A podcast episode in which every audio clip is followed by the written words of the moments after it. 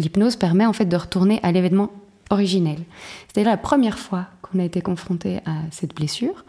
Toutes ces techniques-là peuvent parfois euh, vraiment prendre conscience de pourquoi on a vécu cette épreuve et réussir à, à pardonner en fait la personne qui nous a infligé cette épreuve. Parce qu'on comprend ce qu'elle nous a fait découvrir.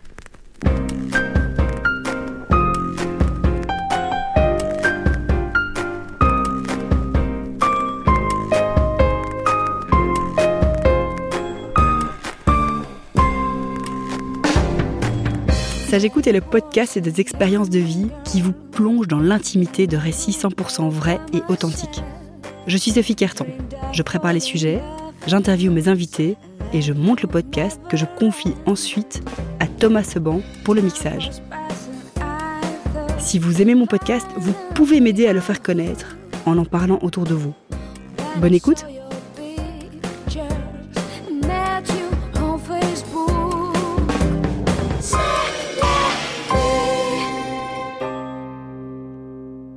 Bonjour Amélie, je suis très heureuse de t'accueillir sur Sage Écoute aujourd'hui. Aujourd'hui Amélie, on va parler de ta reconversion professionnelle. Est-ce que tu peux en quelques mots te présenter?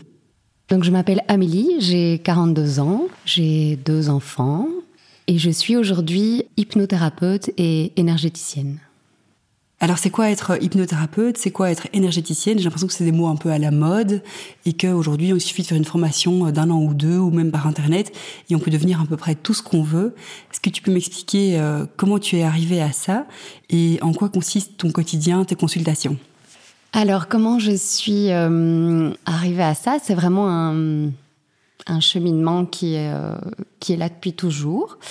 En fait, j'ai depuis ma plus tendre enfance euh, des contacts avec des personnes qui n'ont plus de corps physique, donc des personnes décédées. Alors, c'était pas toujours facile à gérer à, euh, à l'adolescence ou durant l'enfance, et c'est quelque chose que j'ai volontairement fermé à 25 ans parce que je ne savais pas comment faire pour gérer, j'avais peur, et donc voilà, c'était un peu l'inconnu. Et ça s'est rouvert suite à un choc émotionnel dix ans plus tard, et donc là, je me suis dit que si ça revenait, si ça recommençait, il fallait sans doute euh, en faire quelque chose. Et donc, comme par hasard, quand euh, ça se passe comme ça, ben, petit à petit, on a les choses qui se mettent sur le chemin. Voilà, le jour où j'ai dit, euh, j'ai lancé l'intention à l'univers de dire bon, bah, si ça revient, bah, faites en sorte que j'arrive à gérer. Et donc, euh, j'ai commencé à aller à des, plein de conférences, à assister à beaucoup de, de formations, euh, des petits modules en général, d'une journée, de deux jours, etc. Et puis, j'ai commencé à faire euh, du chamanisme, vraiment dans la tradition de Michael Arner et Claude Poncelet. Donc, c'est vraiment avec le son du tambour. Et en fait, à chaque fois, les, ça revenait, c'était euh, et, et, et, tous ceux avec qui on, on faisait la route tambour, euh, c'était vraiment, euh, on, on, se voyait toutes les semaines, on travaillait vraiment sur des, beaucoup de sujets différents, et c'était vraiment ça qui revenait à chaque fois, le, la notion d'être passeur d'âme. Et donc du coup, j'étais là, ok, très bien, mais à chaque fois, on me dit, euh, les guides vont t'enseigner. Les guides vont enseigner, c'est bien, mais bon, moi, je suis un peu impatiente. les guides vont m'enseigner comment je fais quand même? Parce qu'on a tous grandi avec l'exorcisme, avec euh, voilà poltergeist. On se dit bah on fait quoi quand on est face à ça? Et donc euh, on... Attends, moi je t'interromps parce qu'on n'a pas tous grandi avec l'exorcisme et poltergeist que je ne connais pas. Donc peut-être toi, mais alors euh, Thomas et moi, je, je suis pas sûre quoi. Donc et puis les auditeurs, je suis pas sûre non plus. Est-ce que tu peux juste revenir sur l'exorcisme On voit plus ou moins ce que c'est, mais poltergeist, qui, qui est cette personne? Alors, Poltergeist, c'était euh, une série de films euh, où on voyait, euh, c'était une petite fille qui était seule dans sa chambre et tous les, les meubles commençaient à bouger, euh, euh, les esprits lui lançaient des choses dans la figure, elle regardait la télé et puis tout à coup la télé se brouillait et elle voyait un visage, quelqu'un qui venait lui parler. Enfin voilà, moi j'ai vu ces films-là adolescente et donc ça m'a vraiment un peu un peu paniquée de me dire mais c'est possible de se prendre euh, une lampe dans la figure alors qu'il y a personne dans la pièce. Donc voilà, quand on grandit avec ça, on n'est pas quand même très à l'aise. Et donc euh, voilà. Et puis là, j'ai fait une, un premier week-end de formation qui était en fait euh, enseigné à l'école présence et, euh, et où là on apprend vraiment à simplement euh, comment ne pas avoir peur, comment se protéger, comment quand on ressent des présences dans un lieu faire en sorte d'aider ces présences à, à, partir euh, dans le monde spirituel. Et donc ce week-end a été vraiment pour moi une découverte. Enfin, je me souviens que celle qui donnait la formation, qui est Anne Deligné, elle, à la fin du week-end, elle disait voilà, le module d'approfondissement, il est réservé aux thérapeutes. Et j'étais là, moi à l'époque, j'étais chapelière modiste, donc absolument pas dans le secteur euh, des énergies, des soins, etc. Donc j'étais là, mais moi je ne sais pas pourquoi je, me sens à ma place. Je ne sais pas pourquoi je veux faire cette formation. Ça, voilà. Et alors elle m'a dit bon, ben, renvoie-moi un mail, euh, on va y réfléchir. Et puis j'ai eu ma, place dans cette formation. Et en fait, ce sont des techniques d'hypnose et d'auto-hypnose pour pouvoir élargir sa conscience, un peu comme en chamanisme aussi, et être connecté à ses âmes. Et de fil en aiguille, la formation de base est sur euh, les âmes, mais après, ça touche vraiment à tout ce qui est... Euh, c'est l'hypnose spirituelle, donc ça, touche aussi à tout ce qui est transgénérationnel, donc ce que l'on porte de nos ancêtres. Euh, ça peut être les blessures aussi profondes que l'on a, nous. Et ce qui était très intéressant, c'est qu'en fait, elle parlait jamais d'hypnose. Donc moi, je ne savais pas que j'étais en train d'apprendre des techniques d'hypnose. C'est euh, au bout d'un ou deux week-ends où je ah oui, mais c'est, en fait, c'est de l'hypnose qu'on fait ici. je ne savais pas du tout. Et donc voilà, j'ai fait cette formation il y a, donc c'était en 2018, je crois, ou 2019. Mais toujours avec mon activité euh, à côté, qui, qui, était vraiment un temps plein. Euh. et donc, je ne voyais pas comment elle me disait, mais non, c'est bon, tu peux pratiquer, tu, as tout appris, euh, en plus tu le fais bien, euh, vas-y. Moi, j'étais incapable, je me sentais vraiment incapable. Et bon, voilà, peut-être parce que j'étais pas encore prête à vraiment euh, en faire une activité professionnelle, donc je fais ça un petit peu pour quelques personnes autour de moi, via via. et voilà. Et puis c'est comme ça que euh, petit à petit, ben, j'ai continué à me former. Donc, je continue toujours à faire du chamanisme, et puis je continuais aussi à me former dans différentes techniques de soins énergétiques. Voilà, que ce soit euh, le reiki, euh, le pouvoir énergétique des mains, que ce soit la bioénergie. Alors, certaines de mes amies qui me connaissent depuis très longtemps me disent souvent, mais c'est, t'as toujours été comme ça. Et c'est vrai que je tirais les cartes, le tarot de Marseille, à 14, 15 ans. J'ai suivi des cours d'astrologie pendant 3 ans quand j'avais 18 ans. Euh, donc en fait, c'est quelque chose qui m'a toujours un peu hum, attirée. Voilà. Mais j'ai dévié pendant quelques années. Ça répond en partie à ma question, mais ça ne répond pas à la question de savoir qu'est-ce qu'un hypnothérapeute ou qu'est-ce qu'une hypnothérapeute, comment est-ce qu'il travaille, enfin comment est-ce que toi tu travailles, à quoi peut ressembler une séance chez toi. Donc on, comprend bien que tu as une affinité avec euh, euh, les gens qui n'ont pas de corps physique, euh, avec les âmes, avec les entités, mais au final c'est pour guérir peut-être une, lignée ou nos ancêtres ou, un, un, trauma, une blessure. Comment ça se concrétise lors de séances avec des clients ou des patients? Je sais pas comment tu les appelles. Alors, lors d'une consultation, en fait, la personne vient me voir, soit parce qu'elle a un, mal-être, quelque chose qui ne va pas. Euh, et comment se passe vraiment une séance? C'est-à-dire que donc je la guide dans cet état de hypnotique, mais elle reste vraiment consciente. Elle n'est pas du tout endormie, donc elle garde tout le temps son libre arbitre. Et souvent, les personnes après me disent ah, "C'est marrant, j'étais là mais sans être là. J'étais tout à fait consciente, euh, voilà, du, s'il y a, je sais pas, il y a un camion qui passe dans la rue à côté, elles vont l'entendre, mais ça ne va pas les perturber. Donc, par contre, cet état-là permet d'avoir accès à ce que l'on appelle dans, dans mon jargon le soi supérieur. On peut l'appeler la conscience intérieure, l'âme, notre essence profonde. Peu importe en fait le mot qu'on utilise, c'est vraiment avoir accès à notre information, à, à notre moi profond qui va nous donner l'information. On n'a pas le mental qui va venir faire barrière. Parce qu'en fait, depuis notre plus tendre enfance, on est conditionné, mais de vraiment de manière inconsciente, par des blessures, par des traumas, par des choses qui sont inconscientes, mais qui sont là et qui en fait ont profondément créé une sorte de sécurité. Notre mental a créé une sécurité. Mais il faut aller lui faire comprendre qu'en fait, ce qu'il a mis en place à l'âge de 3 ans lors d'un traumatisme n'est plus d'actualité quand on en a 30 ou 40 ou même plus tard. Qu'en fait, c'est plus handicapant qu'autre chose, cette manière de réagir. Et alors un très bon exemple, par exemple, ce sont euh, les cinq blessures de l'âme de Lise Bourbeau. Je ne sais pas si tu, tu, as déjà lu ce livre. C'est vraiment, elle explique qu'il y a cinq blessures principales et qu'en fonction de ces blessures que l'on a eues dans la plus tendre enfance, on met un masque. Et que ce masque, en fait, va conditionner toutes nos décisions. Et de manière inconsciente, on va reprovoquer cette blessure. Donc les cinq blessures, c'est il y a la trahison, le rejet, l'humiliation, l'injustice et l'abandon. Et chaque blessure a vraiment un masque qui correspond. Et donc par exemple la blessure de trahison, on va mettre un masque de contrôle. Et donc on va tout contrôler dans notre vie. Mais tout ça c'est inconscient. Et on va, alors soit dans notre vie professionnelle, soit dans notre vie sentimentale ou peu importe, de manière inconsciente, on va reprovoquer cette blessure de trahison pour savoir jusqu'où on peut y aller, jusqu'où on va, on va se faire trahir. Et puis une fois qu'on a vraiment pris conscience de ce masque, qu'on a été guérir la blessure, alors l'hypnose permet en fait de retourner à l'événement originel. C'était la première fois qu'on a été confronté à cette blessure. Et une fois qu'on en a pris conscience, parfois c'est quelque chose de vraiment minime qui s'est passé dans l'enfance. On n'est pas obligé d'avoir eu des traumas très violents. Ça peut être euh, une phrase qui a été dite par un de nos parents et juste on n'a pas accepté, on s'est senti trahi. Mais donc ça veut dire que les gens euh, se souviennent exactement de ce qui s'est passé, de la phrase du parent. L'hypnose leur donne accès à ça, alors que c'était peut-être quelque chose qui s'est passé quand ils avaient 3 ans, donc peut-être 30 ou 40 ans en arrière. Oui, on a accès à cette information. J'ai déjà eu euh, des personnes qui se retrouvent in utero. Et ils disent en fait, ah mais là, je suis dans le ventre de ma mère. Ok. Que se passe-t-il? Qu'est-ce que tu ressens? Et puis la personne dit, ah mais j'ai peur, j'ai vraiment peur, il y a quelque chose qui me stresse. Ok. Et puis alors, vraiment, c'est toute une, discussion. Je dis, et de quoi as-tu peur? Mais c'est pas moi qui ai peur. Je dis, ah ok, cette peur, elle appartient à qui? Bah à ma mère, c'est pas à moi. Ah Et alors, en fait, la personne comprend vraiment qu'en fait, cette peur profonde qu'elle a depuis toujours est une peur qui appartient à sa mère.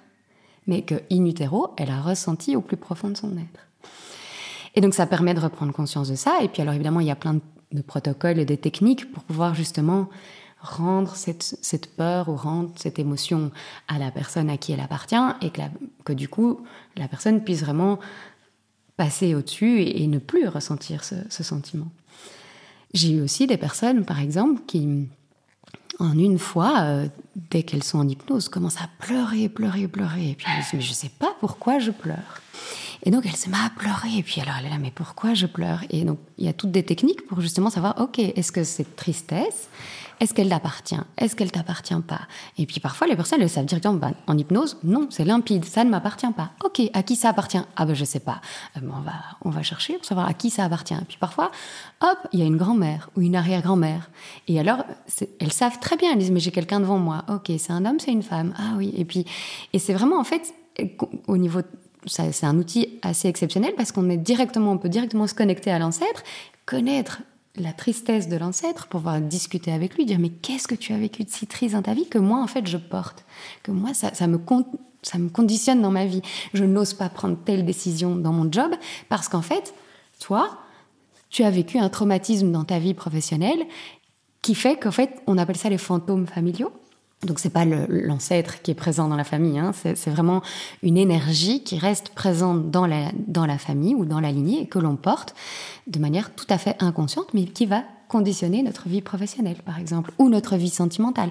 Pourquoi est-ce que dans ma famille, je remarque que ma grand-mère, ma mère, moi, on n'est pas heureuse en ménage? Au bout de cinq ans, c'est fini, on divorce et on n'a jamais de relation plus longue. Pourquoi?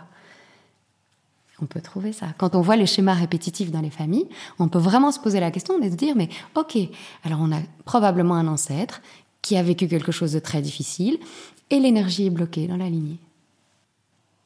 C'est assez rassurant et, tu parles d'une manière aussi très rassurante, mais euh, est-ce qu'il y a parfois des, séances où, où tu sens qu'il y a un danger pour la personne? J'ai tendance à, j'ai tendance à faire confiance et à me dire que non, ça ne, ça ne se présentera pas si la personne n'est pas prête. J'ai eu une fois une personne comme ça qui, dès qu'elle est en hypnose, a ressenti des choses et elle m'a tout de suite dit non. J'ai mis tellement de barrières pendant toute ma vie, j'arrive à tenir debout. Je ne suis pas prête encore à aller voir. Elle se rendait pas compte qu'elle allait avoir accès à, à tout ça. Et donc elle m'a dit je veux arrêter. Je dis ok très bien, mais on va pas ouvrir les yeux comme ça tout de suite. On va quand même faire euh, tout un petit quelque chose pour que vous vous sentiez bien, rassuré et voilà. Et ça s'est arrêté là. Et je fais confiance pour que ça se passe toujours bien. J'ai jamais eu de cas euh, où ça s'est mal passé ou où la personne euh, non. En général, c'est cool. Les gens en général, ils ont besoin d'une séance, deux séances, trois séances. Ça s'éternise pendant dix ans comme une psychanalyse ou bien euh, c'est un peu expéditif quand même? C'est un peu plus expéditif quand même? Oui, alors euh, en général, je vois pas les gens euh, très longtemps. deux, trois séances. Il y a parfois des personnes qui ont envie de me voir de manière un peu plus régulière, mais là, alors c'est vraiment un travail beaucoup plus euh, sur elle-même et je conseille en général qu'il y ait d'autres techniques aussi qui les accompagnent. Euh, mais en général, non, moi je suis vraiment euh, la personne qu'on vient voir pour un peu désamorcer et, et, puis on, fait quelques séances et puis c'est fini. Et puis peut-être que la personne va venir faire deux, trois séances pour une problématique bien spécifique et puis elle va me recontacter six mois ou un an après pour venir travailler autre chose. Mais je ne suis pas une fille, on vient pas me parler toutes les semaines. C'est pas mon job. C'est vraiment, voilà, on veut aller chercher l'information que l'on n'a pas afin de pouvoir progresser. Tu parles de blessures et, euh, de trauma. Est-ce que toi-même, euh, tu peux lier cette activité à quelque chose qui s'est passé euh, comme une blessure ou un trauma dans ton enfance? Alors moi, je pars du principe que pour pouvoir bien conseiller ou aider les personnes qui sont en face de moi, je dois avoir guéri mes propres blessures. Euh, parce que sinon, chaque personne que je vais avoir en face, je ne vais pas pouvoir bien les conseiller ou les guider parce que ça va réveiller quelque chose en moi. Donc, inévitablement, quand on commence ce genre de formation, ce genre d'études, ben, on commence par travailler sur soi parce qu'on est dans des groupes, il faut s'exercer, il faut s'entraîner, donc on y va. On n'a pas le choix. Et donc oui, on va piocher des choses qui se sont passées dans l'enfance ou à d'autres moments où on ne se rend pas compte que ça a eu un impact aussi important. Euh, voilà, alors là, je vais peut-être en perdre quelques-uns, mais il y a tout ce qui est karmique aussi, euh, que l'on porte avec nous, des blessures karmiques euh, qui inévitablement créent, conditionnent un petit peu notre incarnation ici. Donc les auditeurs de Sage Écoute sont des gens curieux, et donc à mon avis, il y en a deux trois qui se demandent qu'est-ce qu'une blessure karmique?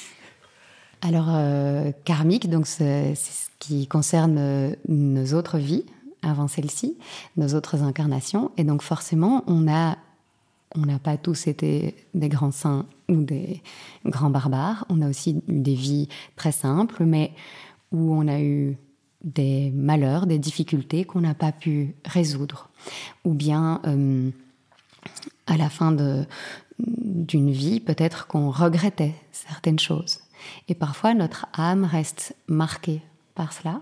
Elle, parfois, elle n'a pas toujours bien conscience que, en fait, ça concernait cette vie-là et qu'elle n'est pas obligée de refaire cette vie-ci avec cette blessure-là, avec ce manque, avec ce regret. Alors, parle aussi beaucoup de, du fait qu'on planifierait ou choisirait un petit peu notre incarnation. Euh, il y a Michael Newton qui a écrit vraiment beaucoup de bouquins euh, là-dessus. Et donc ça, c'est vraiment tout ce qui est euh, la vie entre les vies et qui, en hypnose, permet de pouvoir vraiment prendre conscience de ce que l'on a choisi pour notre incarnation. Pourquoi on a choisi telle épreuve ou telle difficulté Qu'est-ce qu'on avait à apprendre de ces épreuves? On dit aussi qu'on choisit euh, parfois certaines personnes de notre entourage parce qu'on a des blessures d'une ancienne vie qui sont à, devoir guérir. Euh, souvent, nos conjoints ne sont pas nos conjoints par hasard, nos parents non plus. Donc, on a souvent des choses, euh, soit ils sont là vraiment pour nous aider, pour nous ouvrir, pour nous aiguiller, soit parfois pour justement nous titiller et nous forcer à aller plus loin. Et donc, toutes ces techniques-là peuvent parfois euh, vraiment prendre conscience de pourquoi on a vécu cette épreuve et réussir à, à pardonner en fait la personne qui nous a infligé cette épreuve. Parce qu'on comprend ce qu'elle nous a fait découvrir. Oui, ok. Non, mais c'est oui, tout à fait. non, non, non, mais c'est juste. En fait, c'est juste euh, faire le lien. C'est en fait, sortir d'une certaine révolte d'avoir été blessé, mais simplement comprendre euh, la blessure et, comprendre le chemin sur lequel elle nous a menés quelque part. Et donc, euh, ça, je, peux, je crois qu'on peut tous, tous le, le conceptualiser. Euh, donc, tu disais que tu as deux enfants. des grands ados, des presque adultes. Est-ce qu'il y a une déformation professionnelle dans ton éducation et dans la manière de, de voir tes enfants, de les éduquer, de, de leur dire des choses, ou bien euh, tu vois des choses tellement claires chez eux, mais tu peux pas leur dire parce qu'ils t'ont pas demandé, ou avec ton entourage, ton mari, tes amis. Est-ce qu'il y a un peu ça chez toi, ou bien tu peux être Amélie sans être la thérapeute, ou maman sans être la thérapeute, ou la femme sans être la thérapeute? Alors tout ça, j'ai vraiment découvert ces dernières années. Donc c'est vrai que mes enfants, l'aîné a 19 ans aujourd'hui. Donc tout ça a un petit peu commencé quand ils en avaient 14-15. Et c'est vrai que je me dis toujours que si j'avais eu toutes ces, tous ces outils, etc., je les aurais probablement élevés très différemment. Mais sans doute que ça devait se passer comme ça et que je devais peut-être quelque part leur, euh, leur réveiller des blessures. Et aujourd'hui, par contre, euh, c'est vrai que dans... Mais ils sont plus grands, donc par contre, quand ils ont des soucis, des difficultés, parfois j'ai ma casquette de thérapeute et de maman, c'est-à-dire que j'essaye de leur faire voir la chose d'un autre point de vue, de prendre du recul. Parfois, ils me demandent de, les aider pour certaines choses, donc ils viennent faire une petite séance euh, d'hypnose ou bien un soin énergétique pour, euh, pour rééquilibrer euh, certaines choses ou quand ils, ils sont pas en forme. mais j'arrive à fermer. J'arrive à avoir vraiment la thérapeute et puis ma vie à côté. Mais c'est vrai que parfois il y a des choses quand même qui sont tellement flagrantes où j'ai envie de dire les choses et puis, et puis en fait, la personne doit le découvrir elle-même. Quand tu rencontres des gens euh, pour la première fois, est-ce que, euh, je sais rien, je te pose des questions qui sont peut-être qui vont paraître bêtes, mais je les assume complètement. Euh, est-ce que, est-ce que tu vois parfois euh, des gens autour des gens, quoi, par exemple? Tu vois, par exemple, euh, est-ce qu'ici tu, vois des entités? Est-ce que ici tu ressens des choses? Est-ce que quand tu vas dans un endroit pour la première fois, tu te dis oula, il y a des présences? Jusqu'à quel point il y a cette connexion avec le monde invisible? Je suis, très curieuse de, de comprendre et de savoir tout ça. Alors ça, justement, aujourd'hui, j'ai appris. J'ai appris à fermer, à avoir la paix de temps en temps. Parce que c'est vrai que quand j'étais plus jeune, je pouvais aller au resto, je pouvais aller euh, chez n'importe qui. Et voilà, je, ressentais tout. J'étais au resto tranquillement avec des copains, et puis, ah tiens, il y a quelqu'un qui me met la main sur l'épaule, et puis, et puis en fait, euh, il n'y a personne. Mais je ressentais la main sur l'épaule. Ou la nuit, je sentais quelqu'un qui s'asseyait sur mon lit. Et donc ça, il y a un moment où justement, quand c'est ouvert, j'ai dit ça, je veux plus. C'était tout ça que je voulais plus à 25 ans. C'était, je veux plus qu'on vienne s'asseoir sur mon lit la nuit, qu'on me demande d'aider et je ne savais pas quoi faire. Ça, je veux plus avoir. Je veux plus aller chez un dîner avec des copains et, savoir qu'il y en a qui me tournent autour. Ça, j'ai plus envie. C'est terminé. Donc aujourd'hui, tout ça, c'est fermé. Enfin, c'est fermé. Je ferme volontairement. Alors oui, parfois, je ressens quand même un peu l'oppression quand je suis quelque part, mais en général, non. quand je vois quelqu'un, je me dis pas, ah tiens, il y en a trois autour. Non, non, ça, je... ça, je... Non. Par contre, si la personne vient me voir en consultation, voilà, là oui. Là, c'est ouvert. Donc là, j'aurai les informations. Et donc à 25 ans, tu as arrêté de, te connecter à tout ça parce que c'était un peu oppressant, on l'a bien entendu. Mais c'est quelque chose euh, qui est dans ta famille Est-ce que ta maman est comme ça Ou tu as des grands-mères qui sont comme ça ou bien euh, c'est juste arrivé chez toi par hasard et tu es un élément euh, complètement euh, indépendant des autres, ou bien il y a, une sorte de tradition familiale de lien avec l'invisible. Et est-ce que tu pouvais en parler avec tes parents? Alors, à ma connaissance, non, il y a personne dans ma famille qui qui avait ça, mais par contre, je me souviens qu'une des premières fois où ça m'est arrivé, j'en avais parlé à à ma mère et elle m'a dit oui, il paraît que ça existe. Mais donc je n'ai pas eu un mur. J'ai pas parce que parfois il y a des enfants qui ont ça, qui ont leurs parents disent oh oui mais non mais ça c'est ton imaginaire. Et donc non, ça j'ai pas eu, mais je n'ai pas eu de, de clé ou d'outils pour euh, pour aller plus loin. Et alors j'avais un, un grand père qui était euh, voilà, il aimait bien l'ésotérisme, voilà, euh, philosophe, alchimique, etc. Donc je me souviens qu'un jour j'en avais vaguement parlé et il m'avait dit ah oui ça a l'air génial, moi j'ai jamais eu ça, euh, comment ça se passe Je le voyais vraiment titiller vers tout ça, mais voilà, il me disait oui, vas-y, explore. J'étais là, oui, mais ça fait peur, comment on se protège. Voilà, donc euh, ce n'était pas un sujet tabou, mais ce n'était pas non plus quelque chose qui pouvait me donner des outils pour, pour, comprendre et, et l'utiliser. Est-ce qu'il y a quelque chose que tu as, que tu as vécu, auquel tu as participé ou dont tu as été témoin, qui, qui, est, qui a été vraiment très bouleversant pour toi? Est-ce qu'il y a une histoire qui pourrait euh, nourrir ceux qui seraient encore un tout petit peu euh, sceptiques euh, Il y a plein d'histoires, il y a plein de, choses. Donc en fait, ces contacts-là, on appelle ça dans le jargon scientifique les VSCD, vécu subjectif de contact avec des défunts. Donc il y a de plus en plus de recherches scientifiques quand même et de, témoignages dans différentes universités européennes et américaines. Voilà, moi je me souviens par exemple quand j'étais jeune, j'avais mon un proche de ma famille qui était dans le coma. On savait très bien que voilà, euh, il allait euh, il allait partir et euh, et je me rappelle très bien, J'étais en train d'étudier dans ma chambre, mais tout en me disant oh là là, enfin c'est pas facile. C'était en pleine période de blocus ou quelque chose comme ça, et je me disais oh là là, étudier alors qu'on sait que cette personne va probablement s'en aller d'une heure ou d'un jour à l'autre. Euh, et, je me souviens qu'à un moment, je me suis dit, oh là là, il y a quelqu'un derrière moi. Et alors, je me suis retournée. Et j'ai vu en fait la sœur de cette personne qui était déjà décédée des années auparavant et un, autre homme.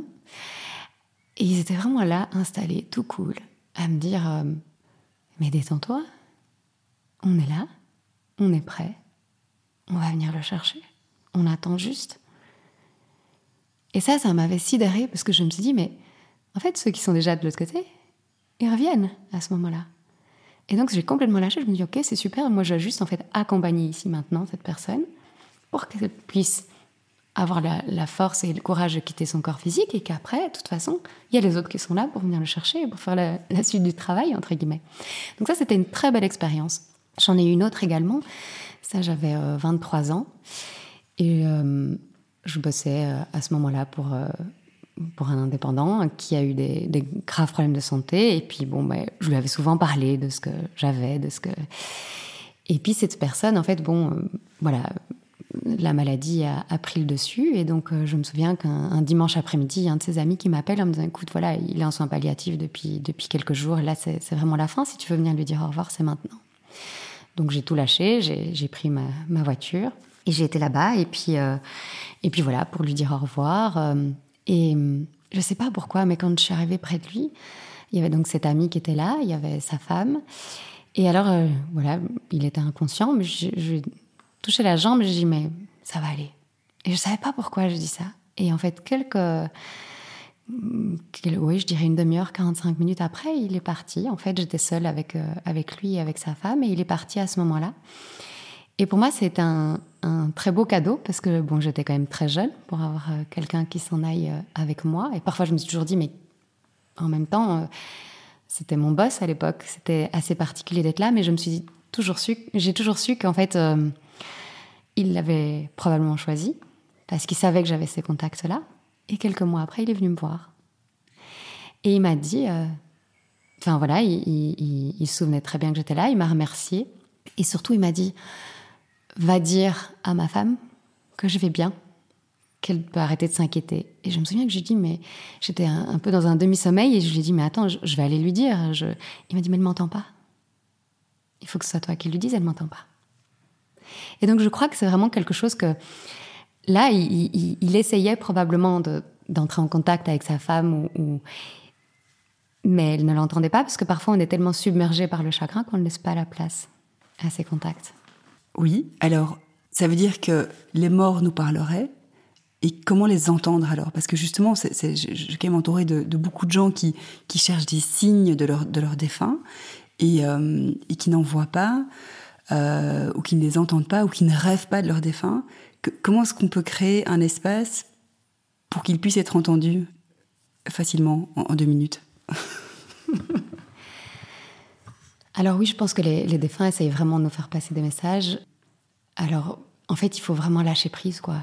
J'ai eu quelqu'un un jour en consultation qui me disait ah, mais je demande des signes à telle personne ou à mon père, je sais plus qui c'était. Enfin bref, et il me disait je demande des signes à mon père, je demande des signes à mon père, j'y reçois rien. L'autre jour j'étais dans le parc avec ma fille euh, et puis euh, et puis euh, il y avait deux papillons sur ma cuisse. Et, et, ma fille me disait, ah maman, regarde les papillons, c'est peut-être un message de bon papa, etc. Elle me dit, mais je vois pas pourquoi le papillon, etc. Et puis alors je lui demande, vous connaissez la symbolique du papillon? Les papillons est le symbole de l'âme. Et, euh, et puis elle s'est mise à pleurer. Elle dit, mais en fait, j'entends, enfin, je veux quelque chose de plus fort. Et j'ai dit, mais c'est déjà très fort. J'ai dit, il y a combien de personnes qui ont deux papillons qui viennent s'installer sur la cuisse au moment où, où on est dans cette nostalgie, où on attend des signes? Et oui, on va pas, euh, l'âme du défunt, va pas venir à côté de vous, euh, euh vous écrire une lettre ou, ou, vous faire tomber, euh, je sais pas moi, des pétales de rose sur la tête. C'est plus subtil que ça. Mais il faut juste être ouvert à ça. Parfois, c'est un parfum. J'ai une personne aussi qui est venue me voir un jour parce qu'elle voulait pouvoir. on vient parfois me voir aussi pour ça, pour un, avoir un contact en fait avec, euh, avec le, défunt. Donc c'est la personne que je guide en hypnose afin qu'elle puisse avoir un contact avec le défunt. Euh, donc ce n'est pas moi, je suis pas médium, c'est pas moi qui discute avec le défunt, c'est la personne elle-même. Et, euh, et, elle me et, et, elle me disait en fait souvent le soir je sens le parfum de mon mari. Votre mari il est mort il y a un an. Son parfum il est plus spécialement là dans votre chambre. Mais elle sentait le parfum de son mari. C'est des signes extra. Mais il faut juste accepter que ça puisse être possible. Alors justement, ici, je vais te montrer une photo. Donc ça va être difficile parce qu'on est dans un podcast, mais je te montre une photo sans te dire euh, ce que c'est. Et puis euh, peut-être que tu peux la commenter. Donc ce sont tous des enfants dans, dans un bois avec, euh, je vois des croix. C'est un, cimetière ou quelque chose comme ça Ou un, un lieu de recueillement C'est quoi? Oui. Et alors la, la fumée que je vois là est quand même assez intéressante. Oui. Qu'est-ce que tu veux que je te dise d'autre? C'est quoi, à ton avis, ça? Bah, Ça, c'est une, une énergie. C'est pas un nuage comme ça. Enfin... Comment est-ce qu'on peut expliquer ça? Comment on peut expliquer que sur une photo, on voit un nuage devant une croix, un nuage blanc, et que la photo, une seconde après, il n'y a pas de nuage? C'est ça. J'explique pour ceux qui n'ont pas la photo. Simplement, c'est assez fréquent sur les photos qu'il y ait des manifestations comme celle-là. Pour moi, il y a, il y a forcément quelqu'un qui est là. Donc aujourd'hui, on te sent euh, vraiment passionné par ce que tu fais. On, moi, j'ai toujours pas tout à fait compris le lien avec l'énergie, euh, ton côté énergéticienne. Comment est-ce que tu vois ton métier évoluer? Est-ce que tu veux euh, rester thérapeute? Est-ce que tu veux devenir formatrice? Est-ce que tu penses qu'il y, y, a un vrai potentiel avec euh, cette connexion avec l'invisible et qu'il faudrait former plus de gens à ça? Est-ce que c'est des choses qui sauveraient le monde euh, de, des désastres écologiques euh, qu'on entend chaque jour? Comment est-ce que tu, si, tu devais un peu te projeter dans l'avenir, comment est-ce que tu verrais les choses? Alors, le, côté énergie, c'est parce qu'en fait, l'hypnose fait parfois un peu peur. Et donc, il y a quand même moyen de pouvoir aller mieux aussi, dans un premier temps, par les soins énergétiques. Le fait d'aller bien, c'est un tout. Il y a l'alimentation, il y a prendre soin de soi, il y a aller regarder à l'intérieur de soi ce qui ne va pas, mais il y a aussi euh, l'énergie, quoi. Et, l'énergie, mais parfois simplement en, posant les mains à certains endroits, on peut soulager une douleur, on peut, on peut aller mieux, tout simplement. Donc il y a aussi ce côté-là que j'ai voulu développer pour pouvoir vraiment donner les deux possibilités, que ceux qui sont un petit peu plus réticents à l'idée d'aller voir eux-mêmes les choses, eh bien, voilà, ils viennent juste prendre un temps pour eux et, juste euh, ressentir euh, qu'ils sont bien et qu'on on peut prendre soin d'eux euh, et que eux aussi sont acteurs, mais on peut les aider quand même. Il y a une phrase qui est très juste, je trouve, qui est par rapport à toute, euh, voilà, toute l'ambiance dans laquelle on est pour l'instant, avec la guerre en Ukraine, euh, le coronavirus, le réchauffement climatique, tout ça, bon, quand on ouvre le journal le matin, on n'a juste pas envie d'aller bien. En fait, si nous guérissons nos blessures à l'intérieur, si chacun de nous fait ce travail, il y aura bien moins de guerre. Parce qu'en fait, nos blessures réveillent des frustrations, des colères, des choses qui sont enfouies et qui fait qu'en fait, on est intolérant par rapport à l'autre, par, rapport à, à, la décision et au choix de l'autre. Et donc, on n'arrive plus parfois au fur et à mesure des années, parce qu'avec l'âge, si on ne travaille pas sur soi, on n'améliore pas. Hein. on est tous là avec nos défauts qui s'accentuent avec l'âge. Et donc, ça ne fait que nous rendre encore plus énervés et plus en colère à l'intérieur. Si on va voir l'origine de cette colère, quel est l'intérêt d'encore se mettre en colère après? Et hum, former plus de monde, euh, je pense que déjà en en parlant avec ce podcast, euh, en, parlant de, tout ce monde subtil qui est à côté de nous, mais chacun a son outil. Euh, alors l'hypnose, moi, c'est quelque chose qui m'a vraiment fort parlé.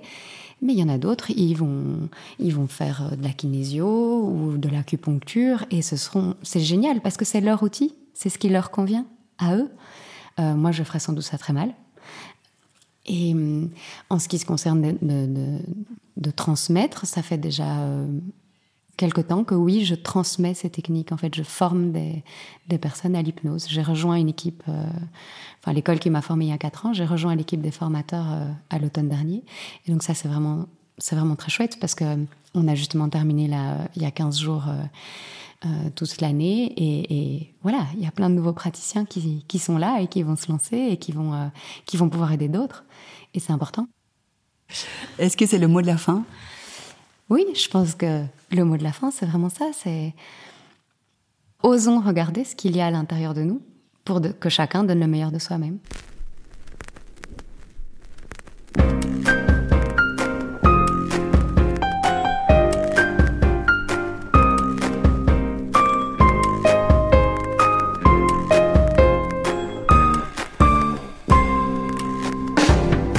Merci à vous les auditeurs d'avoir écouté jusqu'au bout. Si vous avez aimé cet épisode, faites-le savoir. Parlez-en autour de vous, c'est la meilleure façon de m'encourager. Je suis Sophie Carton, je réalise des épisodes et je confie ensuite le mixage à Thomas Seban. À bientôt!